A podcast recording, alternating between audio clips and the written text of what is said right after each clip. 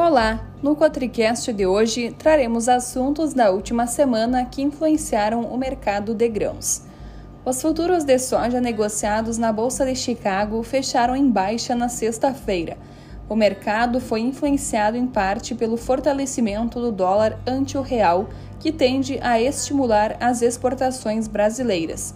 O Brasil é o principal concorrente dos Estados Unidos no mercado de exportação de soja. O vencimento março da oleaginosa recuou 8,25 cents, 0,54%, para 15,6 dólares por bushel. Na semana, acumulou perda de 1,39%.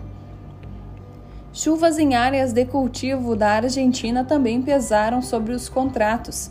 Está chovendo em algumas áreas da Argentina que estavam bastante secas disse em nota John Payne, da EdgePoint Global.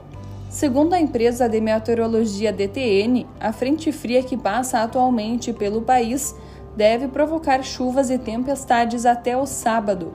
Na semana que vem, a expectativa é de mais duas frentes frias e chuvas volumosas e bem distribuídas, disse a DTN.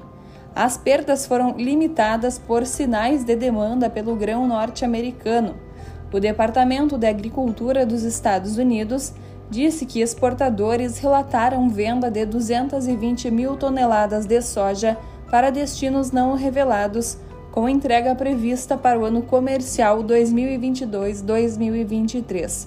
Separadamente, o USDA disse que exportadores venderam 986,2 mil toneladas de soja da safra 22-23 na semana encerrada em 12 de janeiro.